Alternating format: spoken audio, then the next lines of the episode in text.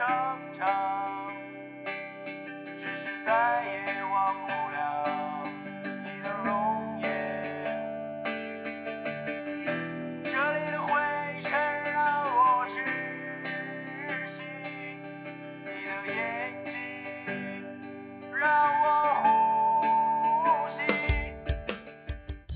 Hello，大家好，这里是华山电台，我是主播南城老何。大老李，老郑，小月，呃，新的一期话茬儿啊，呃，本期我们还是录关于这些阴暗的事情啊。上期其实录完之后心情不是特别好，因为我觉得太阴暗了，但是反响还可以。对反响还是不错的啊，所以我们应这个听友的这些要求啊，催更我们说赶紧再录第二期吧，所以我们就赶紧录了啊。先给大家分享第一个真实的阴暗经历啊，是咱们的听友给我的一个投稿。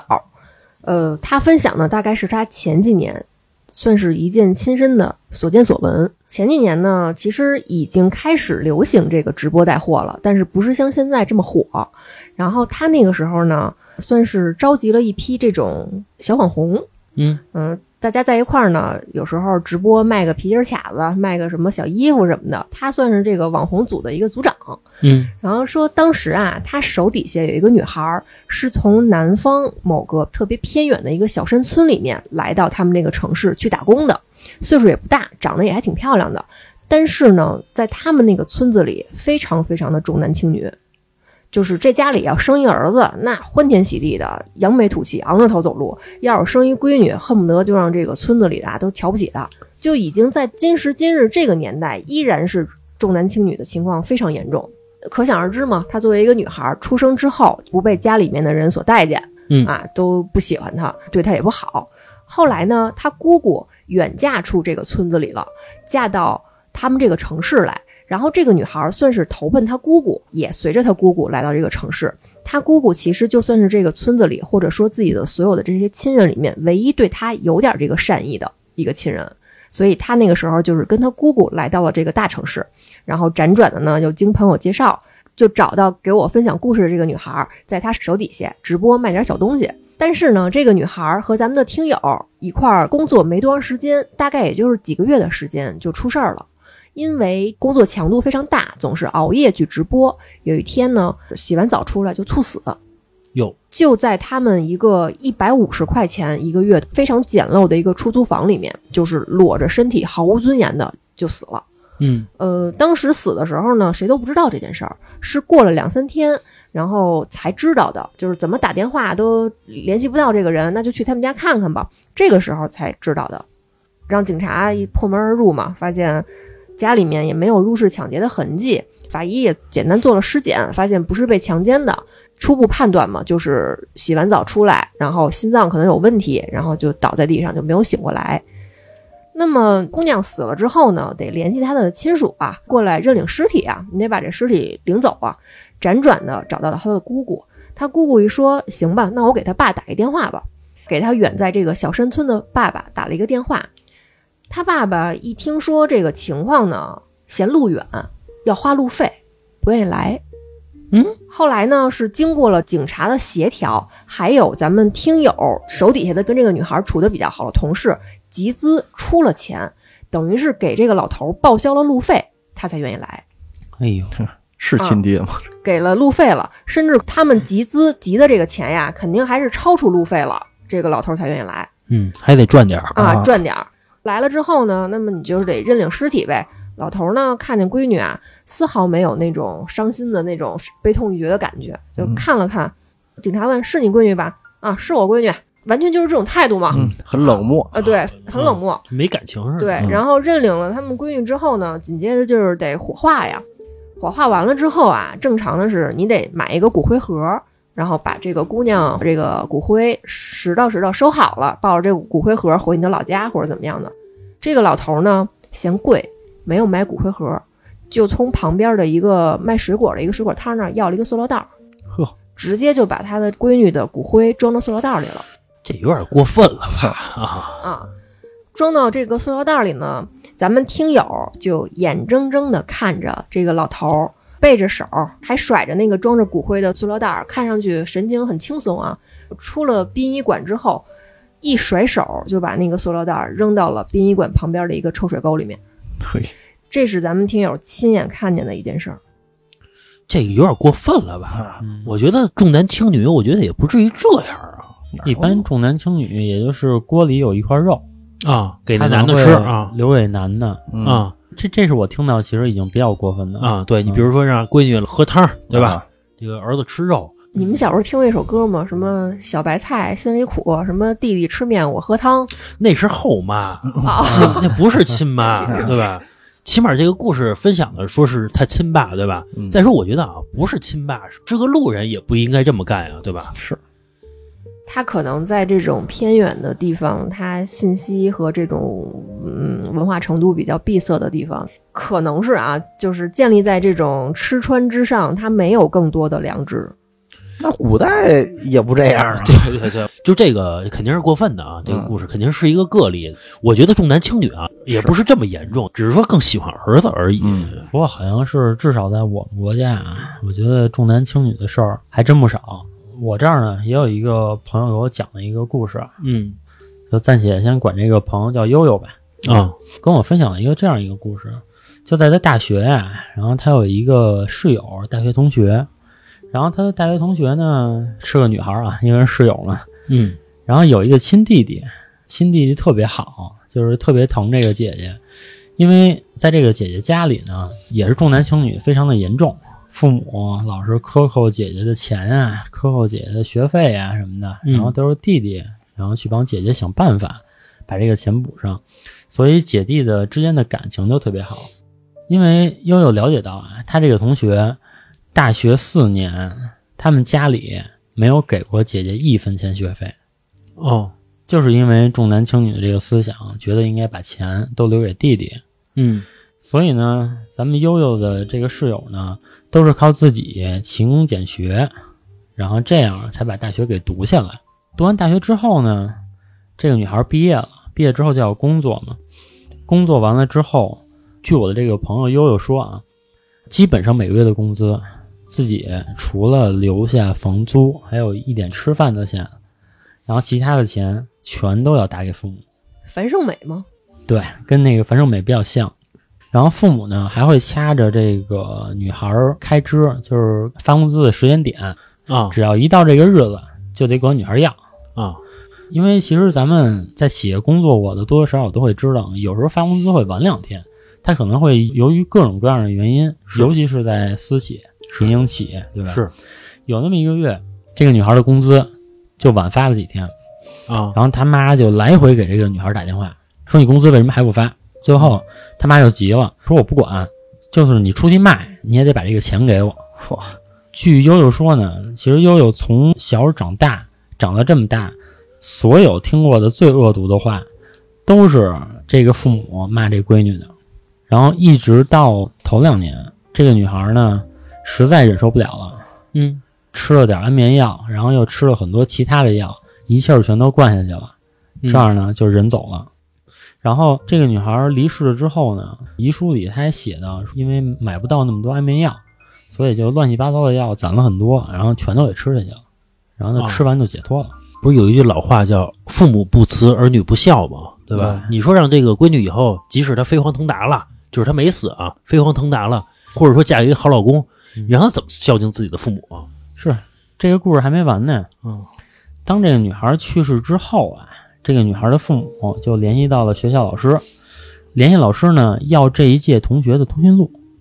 嗯嗯，为什么要通讯录呢？就是因为他父母想大办一场葬礼，收点份子钱。收点份子钱，闺女都死了，还想着赚钱啊？啊，就是想榨干他闺女最后一丝价值嘛，嗯对吧？然后最后的结果呢，就是弟弟嗯拿着这个姐姐的骨灰就走了，离家出走了，然后跟父母呢断绝了关系，给他们所有同学打电话说，一定不要给我爸妈一分钱，说我就带着我姐姐的骨灰走就好了，然后这个家我也肯定不会再回了。这个男孩的父母呢，等于就是又找这个同学，又去学校闹，又去女孩生前的单位闹，就是来回折腾。就是想要钱。对，想要钱，然后同时还想把儿子找回来呀。这儿子离家出走了呀，真难得这种家庭还能养出这么优秀的儿子，品德很优秀，我觉得。我觉得啊，也没准儿对这个儿子呀、也不咋地，也没那么好刚开始我以为说是那个要钱给儿子留着，啊。有可能就是父母人家比如爱赌博、爱打牌，嗯，对吧？你得给我赌本儿啊。可能就是要钱给儿子留着，因为这个父母啊没有表现出对这个儿子不好，他只是对这个闺女非常苛刻。比如说啊，咱就说一场景，父母就对儿子好，儿子天天在溺爱中长大，对吧？嗯，就说儿子是和这个姐姐这个感情很好啊，嗯，那你说他离家出走的概率大吗？不一定，嗯，对吧？嗯，反正这个也算是一个重男轻女的这么一件事儿吧。前段时间不是有一个新闻在那个网上传的沸沸扬扬的吗？有一个女孩在公司岁数挺小的，然后猝死了。然啊后，死了之后呢，父母就来闹，说我们这个好好的姑娘死了，你得赔钱吧。然后人家老板那态度说，呃，确实是，如果说有我们的责任，我们愿意去赔。这个女孩跟我们关系也特别好，然后我们也为她的死感到惋惜。老板非常积极，愿意承担这个责任，愿意赔钱。嗯，然后到最后呢，发现其实事实完全不是这样。这个女孩的那个微博，生前的微博被扒出来了，全都是在说“我好想死，我不想再继续活下去了，活得太痛苦了”。就是她的父母一直在压榨她，呃，自己舍不得吃，舍不得穿，什么手机什么的都不舍得买。年轻的小姑娘也爱漂亮，但是她这些完全没有，她因为她要听她父母的话，把这些钱给她的弟弟攒着。后来呢，这个家里面的这个父母不依不饶的来这公司又闹了好多次。一开始网友不明真相啊，还觉得这个父母太可怜了，公司你就是应该赔钱，赔多少都是应该的。到最后，网友知道这些事儿之后呢，这个画风又变了，说这样的话呀，一分都不应该赔，以慰这个姑娘的在天之灵。然后到最后说，女孩的妈妈啊，化着浓妆来这个他们公司谈这个赔偿的问题，脸上根本就看不出来伤心，就是很精明的我在跟你算计每一分钱，其实就是要拿到这笔赔偿款给他自己的儿子付房子的首付，这是真事儿，就前段时间发生的。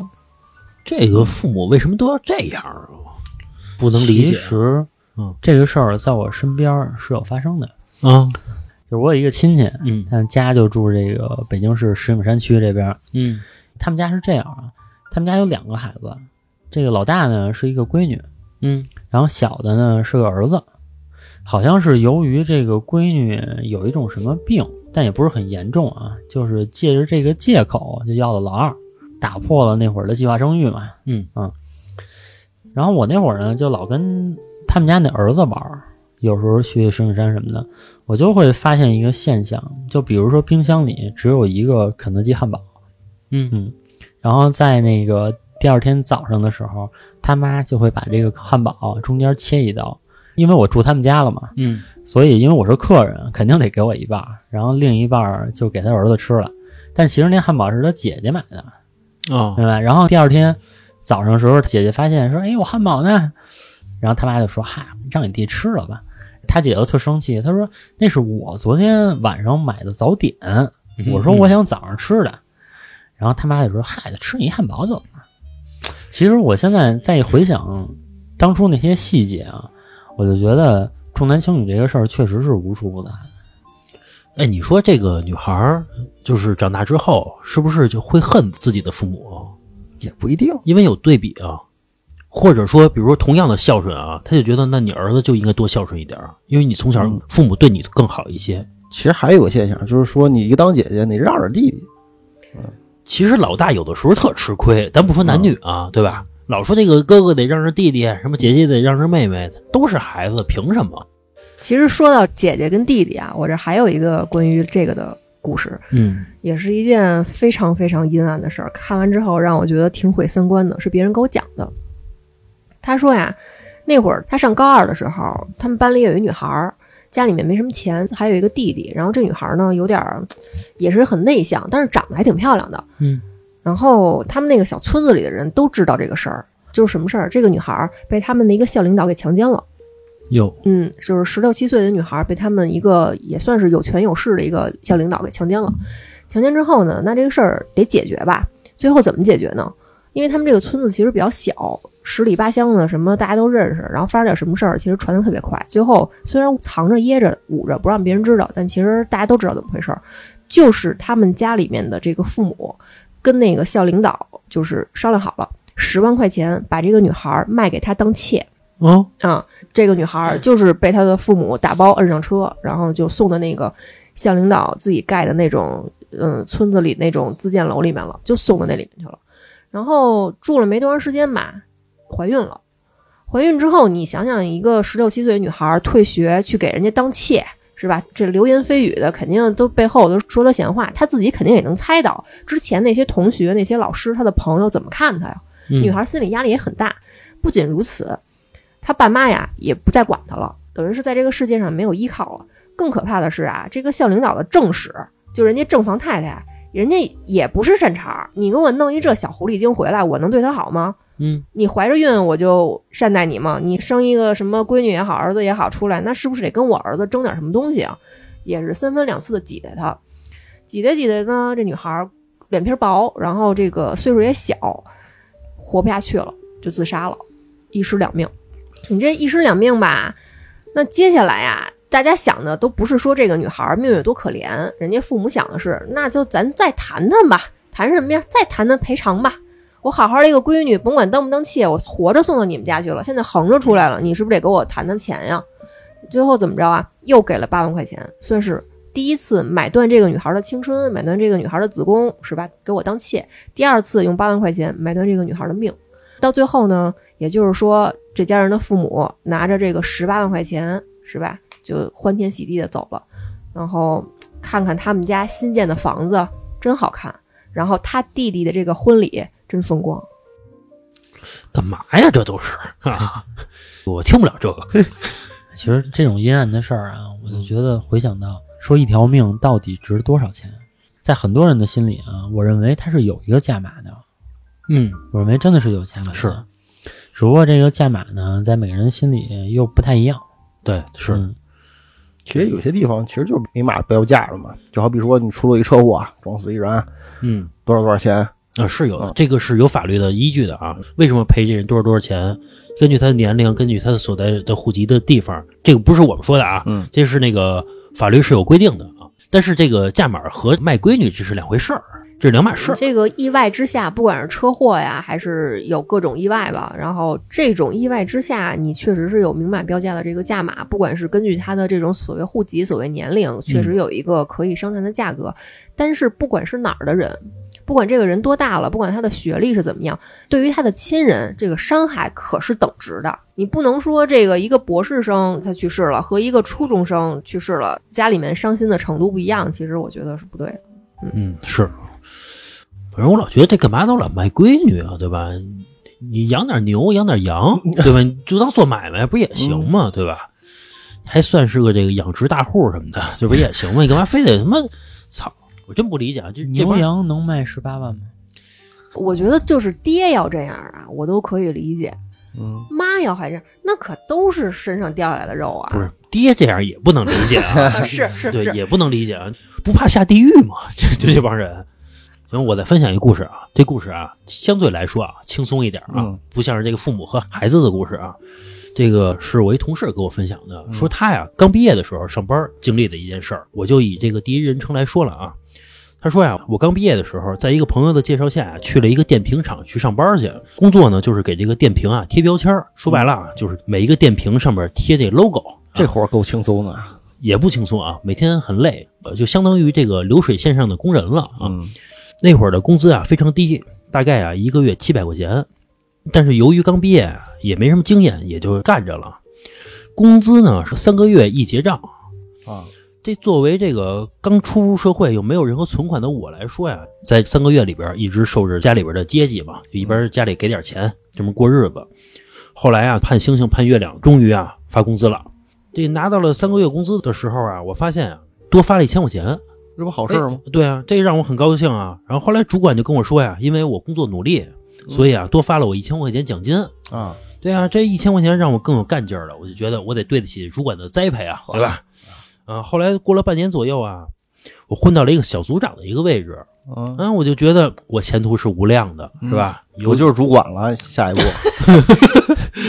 由于那会儿我还很年轻嘛，所以我就觉得那我前途肯定是非常光明的、美好的嘛，嗯对吧？后来有一天，主管啊跟我说，让我呀跟他一块儿参加一个商务局去哦啊，说呀要带着我见世面，啊说为了我以后啊成为大领导铺路。啊，哎呦呵，说因为你以后当了更大的领导了，说免不了和这个客户出去应酬去。啊，现在啊，就算是带我练练手，长长见识，重点培养对象，其实也是好事嘛，对吧？我心想，这是领导的栽培啊，我得去。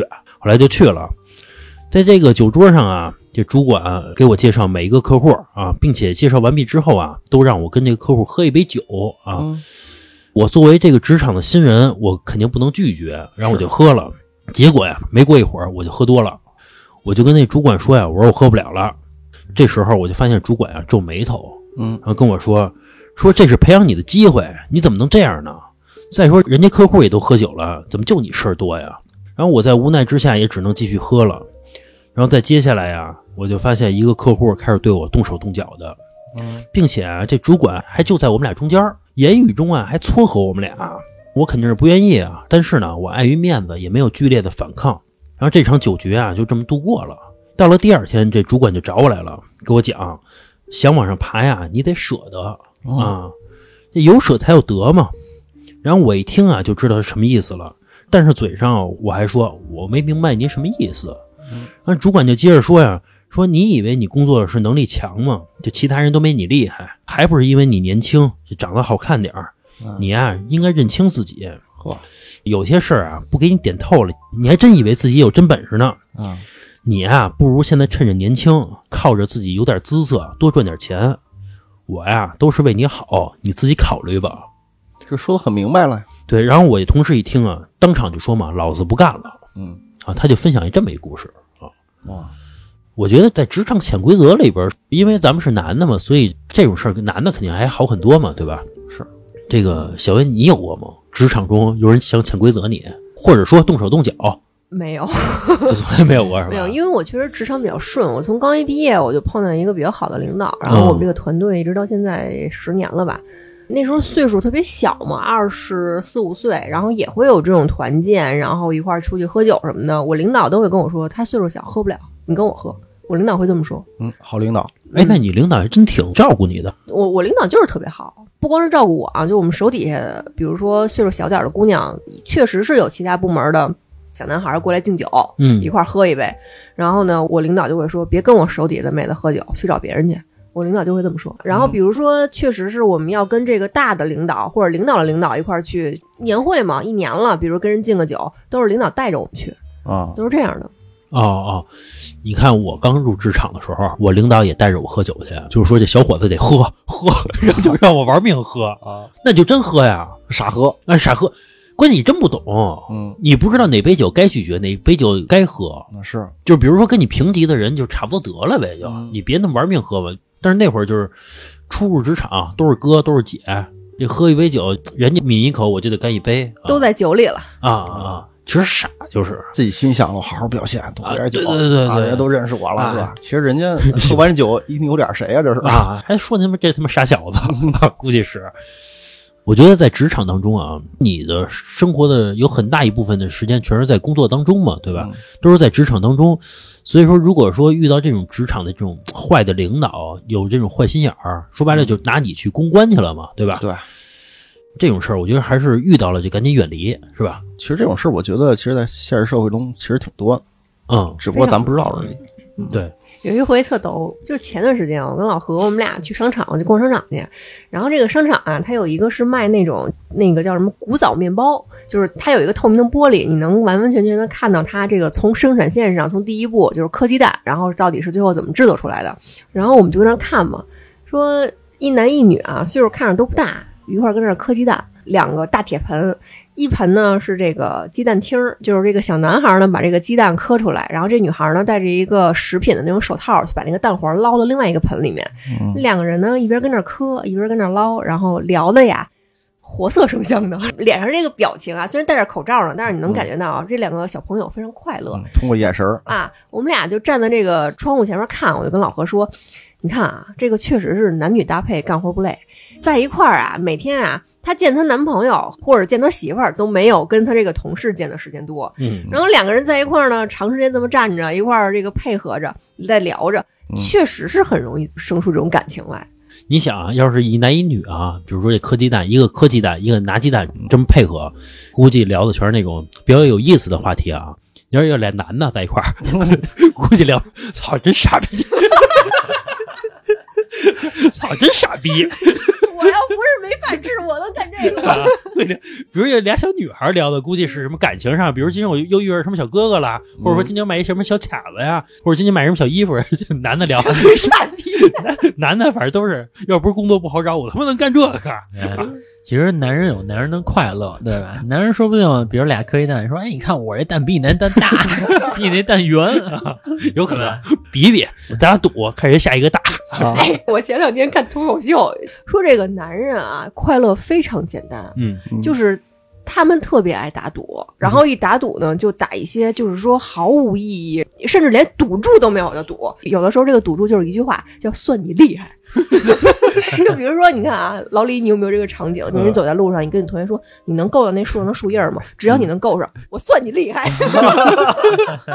以前是摸篮球框是吧？是谁能摸着篮球框，谁就特别厉害。但是基本都摸不着。有一两个能摸着的，那篮球框都是让他们给蹬起来的。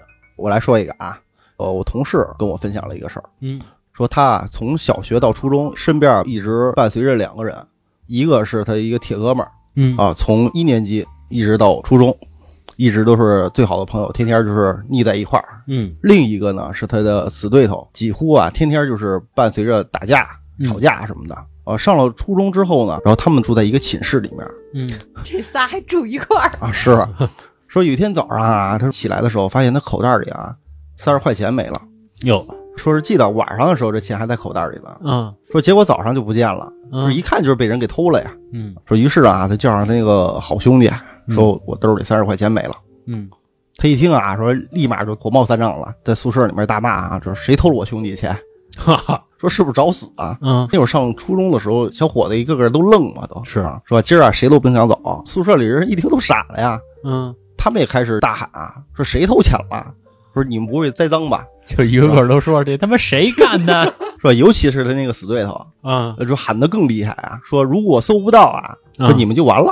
啊他还挺有理。我这同事啊，看到这两边都僵着了呀，他也不想他兄弟跟他们打起来，嗯他啊心里有点发虚，嗯就是心想啊，这钱啊可能是我在路上丢了，想缓和一下这个气氛吧。然后就说嘛，大家算了哈，都别吵了啊，可能是我搞错了啊，嗯上学路上可能丢了，嗯然后这事儿也就这么算了嘛。然后后来他们在上学路上，这哥们儿就跟我这同事说，说肯定啊是那个死对头偷的嗯啊，这事儿不能算。嗯然后呢，我这同事说，那那能怎么办啊？是吧？人家也不承认。然后他那个哥们儿就说啊，是这仇啊必须得报，说过两天啊，你听我指挥，咱把这钱啊给搞回来，啊帮他支招嘛。两天后一个晚上啊，睡到半夜啊，突然他那好兄弟就把他摇醒了，他把一条裤子塞他被窝里了，嗯他指了指啊，示意我说这裤子啊就是死对头的，啊让我啊把口袋里的钱拿走。而第二天那死对头又不干了呀，说发现钱没了，就喊着要查嘛。嗯但毕竟哈这钱也没记好，也没有什么证据啊，在这宿舍里丢了之后啊，最后也不了了之了，因为你查不出来什么。后来呢，上学路上啊他两个把钱拿出来一看，五十多块钱，俩人一人一半分了。啊拿到钱那一刻啊，他也挺感动，说这兄弟哎帮我报仇？”这不是兄弟帮他报仇，结果这钱一人一半给分了。啊事儿啊其实并没有结束，说平静了一个星期之后啊，他口袋里二十块钱早上又不见了。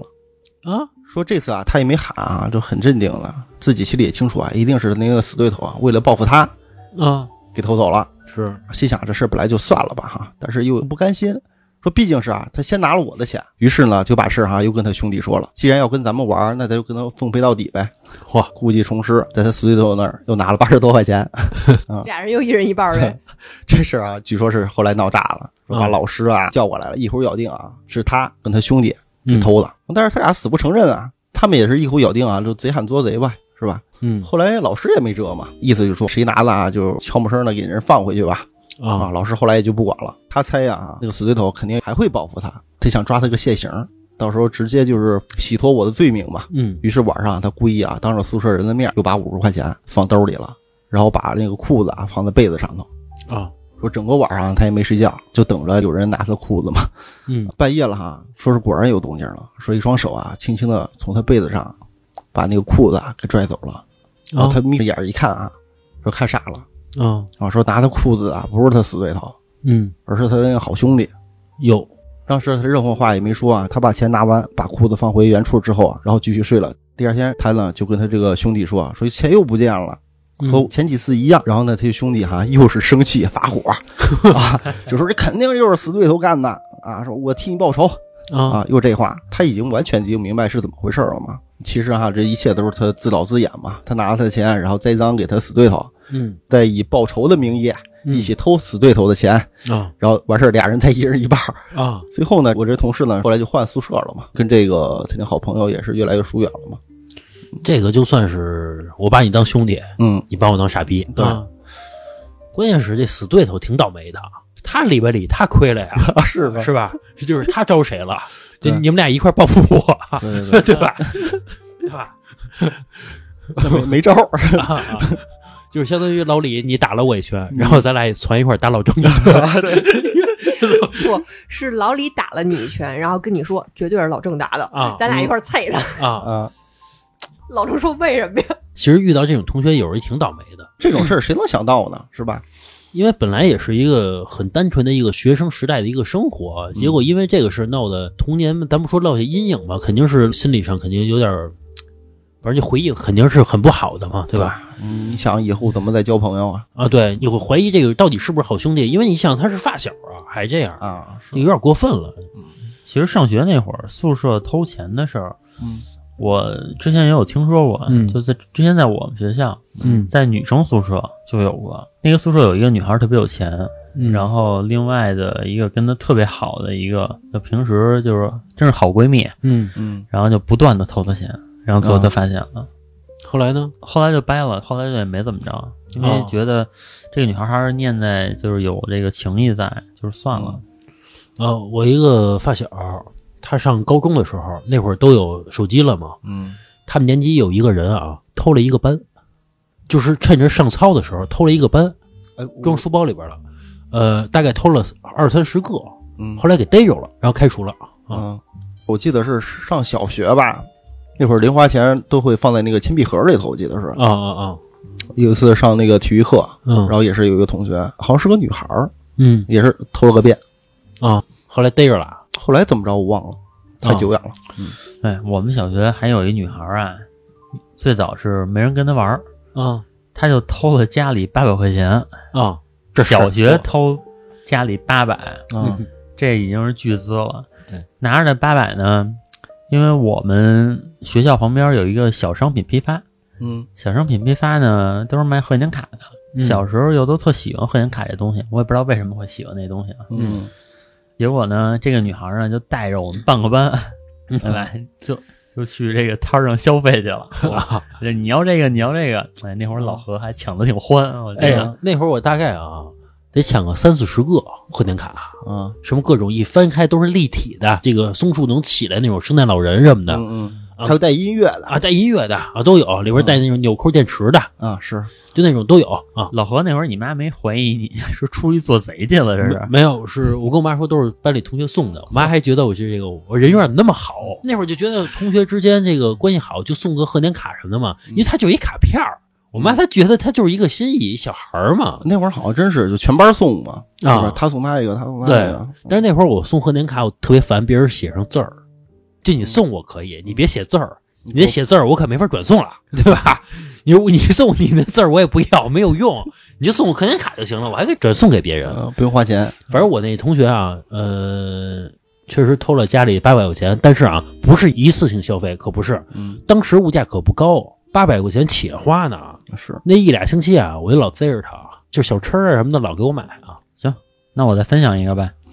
这个是我一个律师朋友啊，给我分享的一个他处理过的，或者说他法律援助过的一个真实案例。嗯委托人呢是一个女孩儿，父母离异，她跟她的哥哥还有妈妈共同居住。父母离婚呢，是因为哥哥生病，其实这个病呢可以治好，嗯但是得花好多钱，结果爸爸就放弃了。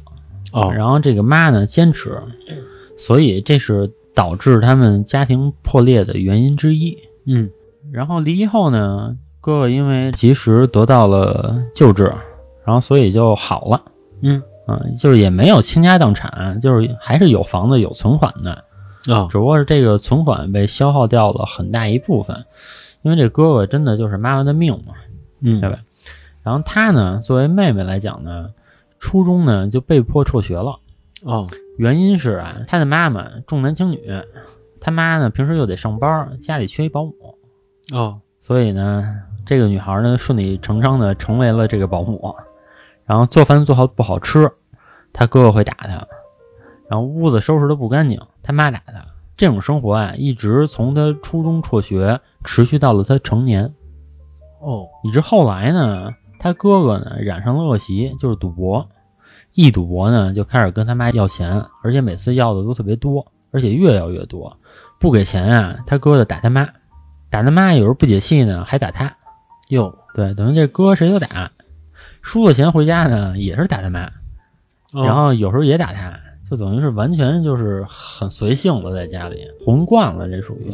也加上他妈可能最早比较惯着他，甚至有一次啊，在他哥喝酒喝多了之后，对他图谋不轨来着。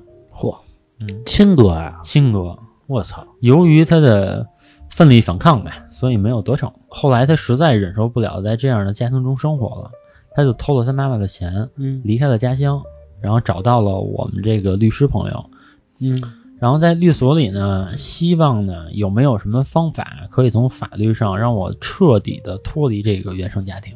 哦这个女孩也非常怕被家里人找到啊，这个找到这个首先肯定是一顿毒打，嗯，对吧？也怕说，那我现在十八岁了，我是不是还是需要这个赡养父母？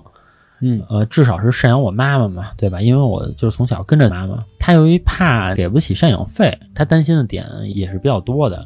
最后，这个律师朋友呢，给这女孩一个建议，说你啊，在这边找一个工作，嗯你有了工作之后呢，你自己的收入其实你就可以满足你自己的生活了。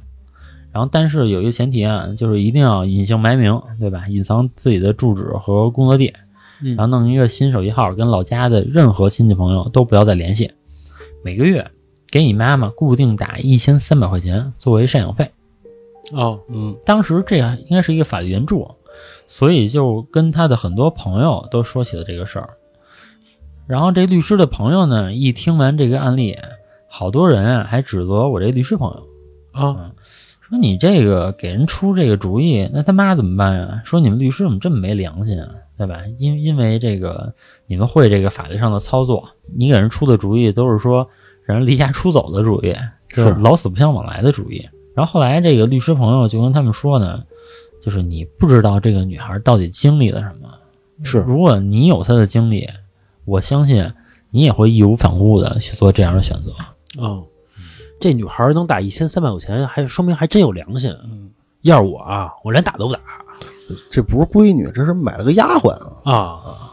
这个其实他打这一千三百块钱啊，就是怕以后在法律上有什么责任。啊哦啊，比如说法律上找到他的问题就是你没有赡养你的父母，啊啊！对吧？所以我每个月都固定打钱，那这样的话就可以规避掉我的法律责任。啊啊！嗯我觉得这女孩儿其实也许她一直心里想的是，赶紧到十八岁，我赶紧脱离这家庭吧。比如到十八岁之后，我就可以上班了，对吧？甭管工作好与坏，起码是我自给自足，我赶紧脱离这家庭。所以她可能心里一直设定一个时间，就赶紧到十八岁，我就赶紧走，对吧？你们爱中间，就比如在期间，你们爱怎么着对我怎么对我，我也不想这些了，对吧？我给自己设定一目标，我赶紧走，然后开启我自己的新的人生，对吧？嗯，我觉得反正挺惨的。我觉得这这干嘛呀？干嘛呀？这个都成天的，就不能好好过日子 啊？这日子往窄了过都。哎，从前啊，在节目里我也说过，我说这个法律上从来没对妈有过什么约束，嗯觉得这个母爱是无私的。这个大自然，就整个动物来讲，或者人来讲，嗯它的母爱应该是无私的。但是听了这些案例啊，我觉得还真有一些特殊的人群。如果您喜欢我们的节目，可以在微信搜索公众号“话茬儿 FM”，我们会在公众号里面不定期的更新一些尺度比较大、不太方便在各个平台里面更新的节目。另外呢，有很多听友对我们的私人生活也很好奇，好奇主播长什么样子，然后真实的生活状态是什么样。我们也会陆续的发出一些我们的照片，满足大家的好奇心。很多朋友非常喜欢我们，理解我们录音非常辛苦，愿意在金钱上支持我们一下。您关注我们的公众号之后，可以点击打赏主播，对我们进行打赏，一块不嫌少，十块不嫌多，谢谢大家。我们话茬还有听友群，如果您想进群和我们的一些听友聊天儿，或者说跟主播聊天呢，也可以点击公众号的左下角有一个点我进群，您扫码加微信之后，我们会把您拉到我们的听友群里面。有最新的节目，我们也会在群里第一时间分享给大家。给大家分享一个啊，这个也算是我看的这些案例里面让我非常难受的一个。给我分享这个故事的呢，也是咱们一个听友，他讲的大概是他九几年在咱们国家南方的一个那种厂子，就是所谓的咱们不老讲女孩儿毕业进厂嘛？嗯就是这种厂子里面发生了一件事儿。他说他在那个厂子里啊，他和一个差不多二十多岁的一个女孩儿共同看一台机器，嗯上这个夜班儿。呃，具体是什么我不太清楚啊，反正他们两个就负责看这一台机器。跟咱们听友一块儿看机器这个女孩呢，大概二十多岁，但是呢，活得很自卑，每天呢就是佝偻着背，然后也也不敢去看别人，别人跟他说什么话呢，就唯唯诺诺的，很躲闪。然后厂子里的很多女孩也欺负他，因为觉得他太好欺负了，老挤兑人家。咱们这个听友一开始被分到跟这个女孩一块儿去看这个机器，还心情有点不好，说怎么给我分这么一人啊，也没什么话聊，然后整天呢看上去啊笑呵呵的，但他觉得这个人啊，我都没有办法去跟他去好好的去聊天儿，觉得也也没什么脑子，也不爱说话，挺嫌弃人家的。后来呢，有一天他们两个正好一块儿上夜班儿，然后这个女孩呢很难得的想跟咱们听友聊天儿，聊天儿以什么为开头呢？就忽然就跟他说呀，说我爸死了。哦，啊，然后咱这听友一听这个，那也客气客气呗，说那怎么着，你怎么不请假回去看看呀，是吧？这个你爸死了，是不是得出个殡或者怎么样的？然后这个女孩一下就哭了，说一个二十多岁的女孩啊，可能经济很拮据，然后每个月钱也挣得很少，都给家里面寄过去了，据说就留五十块钱。当这个生活费，当然也就别说什么爱美不爱美了。二十多岁的女孩脸上全是皱纹，活得像四十多似的。她就眼睁睁的看着这个泪水从那个看着像四十多的这个脸上就流下来了，就听她讲述这个之前的遭遇嘛。这个女孩就跟咱们听友说，说她小学二年级的时候，她妈就去世了，然后她爸爸呢非常非常的爱喝酒，大概是他刚上初三，刚过完生日，有一天他爸呢就强迫他说：“你陪我喝酒吧。”他说：“爸爸，我我我哪会喝酒啊？我不喝酒，我还得写写作业呢。”他爸就把那个二锅头的那个瓶子，就是杵进这个女孩的嘴里面就生灌。你想想，一个小姑娘是吧，被灌这种白酒，那她当然是很难受了，然后就想往外吐。他说他爸就把他嘴捂着，把他这个脖子给他扬起来，就让他一口一口的咽这个酒。你们也都喝过酒嘛，可想而知这得是一种什么滋味儿。就是这一次，就他爸就把他给灌醉了。灌醉了之后呢，不知道是借着酒劲儿。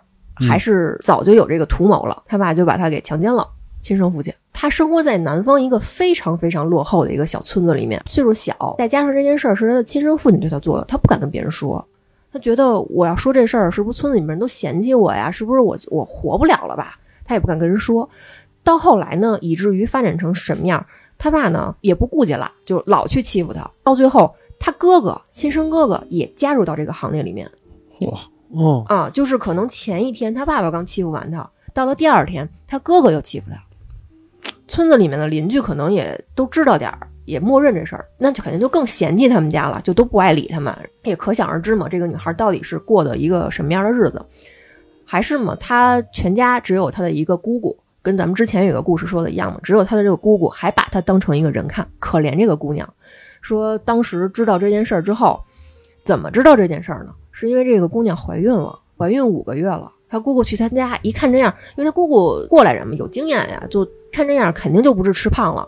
然后一问三问两问之下，姑娘害怕，就把实话说了，说她姑姑当时还算是有一丝人性吧，说拿着菜刀追着这女孩她爸，满山遍野的跑，也不是说真要砍她，起码我得有一态度吧。嗯，说你是我哥哥，但你对我侄女做这种事儿，你说你是不是畜生？也没办法呀，那这孩子那得救救啊。最后怎么救他呢？他姑姑啊也是好心，也是算尽自己所能吧，给这个女孩找了一个比她大三十多岁的男人。就是娶不上媳妇儿的男人给嫁了。嫁了之后呢，他那老婆婆也是因为家里面太穷了，跟这个女孩说：“你把孩子生下来吧，你不用打，是吧？打也得费钱，你还得养身子。如果是个儿子，咱就留着；如果是个闺女，咱就掐死。”果不其然，生下来了，是个女孩。当时就是拿出来上他们那个田地里就给活埋了。她也没有办法，反正后来嘛，又休息了几年，跟她这个比她大三十多岁这个老公生了一个儿子。生完儿子之后呢，也还挺可爱的，但是家里面又实在是太穷了，再加上啊，他那个亲爹三天两头的来他婆家找他，就是喝酒闹事儿，跟他要零花钱，还时不常的呀。说你得跟我回家，你得给我洗衣服去，你得给我收拾屋子去，怎么可能是让他回去洗衣服呢？嗯，就是还是对他姑娘还是有企图嘛，他就实在没有办法了。然后他姑姑就说说这样吧，我带你去大城市。其实大城市就是所谓的这种有厂子的城市，说咱们进厂吧，因为进厂他可能就要住在厂子里面，就有这种宿舍了。然后他爸爸可能就没有办法再去这么算是骚扰他了。然后她就是被她姑姑带着来到这个城市，就进厂了。她老公就在这个家里面种地，然后以此为生嘛。咱这个听友听她讲完这个故事之后，感觉很惭愧，真的不要轻易的去瞧不起、去欺负咱们身边的每一个人，他们可能真的是有自己的无奈。她说，他现在再看到这个看上去有四十多岁，但实际上只有二十岁出头的女孩，他发自肺腑的可怜她。你说这种人就没人管吗？就这种人怎么能长到这么大呢？对吧？你想想，这种人啊，应该在他小时候，比如玩的时候，人性也就不咋地。我觉得啊，说这女孩的爸爸是吧？女孩她爸对，还能长这么大，还这个娶妻生子，没让人打死。啊，所以婆婆也是的，一个孩子说埋就埋了。从前有一句特别无奈的话，就说“恶人自有天收啊”。为什么有天收呢？因为人受不了，啊，没有办法，暂时受不了。没有办法。你说他报警去吗？按现在来说，其实就应该去报警去，对啊对吧？但是可能那是他爸，不是说他觉得这是一丑闻，本来就家丑不能外扬嘛。关键是这个女孩第一次发生这个事儿的时候，她才只上初三，她报警，她爸爸被逮进去了，她自己怎么办呢？对经济支柱还没了，有可能。对，而且以这种情况，就是全村人都这么冷漠，然后那谁也不会管他的。他爸那样的有跟没有有什么区别？说不准没有了，倒好了。啊，对，倒好了。我觉得这个人可能每人命不一样啊。比如你出生在一个好的家庭，咱说这好的家庭不一定是他有多富啊，即使一个穷的家庭，但是说很疼这孩子，这孩子也挺幸福的，是对吧？咱就说特别富的一个家庭，天天他妈打骂这孩子，这孩子他妈也也也他妈不幸福，对吧？你要赶上这种父母啊，我觉得就是跟老郑讲那故事一样，到十八岁就赶紧脱离，对吧？自己有能力这个养活自己的时候，赶紧脱离原生家庭。每在这个家庭一刻的时候，你都是有危险的，能躲就赶紧躲喽。嗯，都只能用这种方法呗。总的来说啊，一个人到底是好人还是坏人啊？我就是我觉得啊，就是好人也有干坏事的时候。这个有的时候你看一人，哎，人五人六的，对吧？嗯但是其实他干的事儿啊，都是比较畜生的事情啊。但是你要说绝对的坏人，其实也没有，就对吧？有的人他坏人，他偶尔他做个好事儿，那你说他能是纯的坏人吗？也不一定，对吧？所以就是你可以相信人性中的善良，但是你也要警惕人性中的这个兽性中的恶啊。反正大家一个警惕起来啊，这个嗯害人之心不要有，对防人之心不可无嘛，最对吧？早郭德纲就说过一句说比如一个大善人临了了做了一件坏事，他就是罪大恶极；然后你说一个坏人临了了做了一件好事儿，哎，他就是改邪归正的善人。啊，嗯，是，反正啊，我觉得咱们聊的这些故事啊，我觉得总的来说啊，干嘛呀，对吧？别这样啊，就当个好人不好吗？让和家庭和睦点不好吗？干嘛老干这畜生事儿啊？行吧，这期节目到这吧，拜拜。嘿，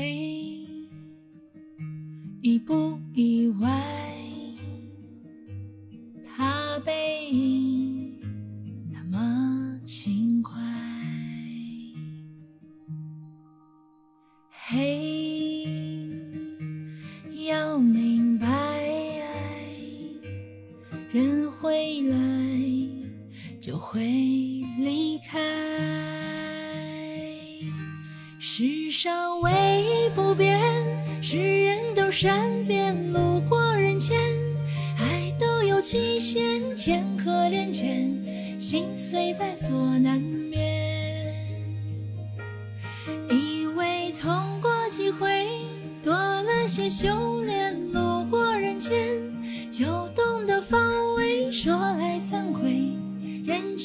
有机会。就有轮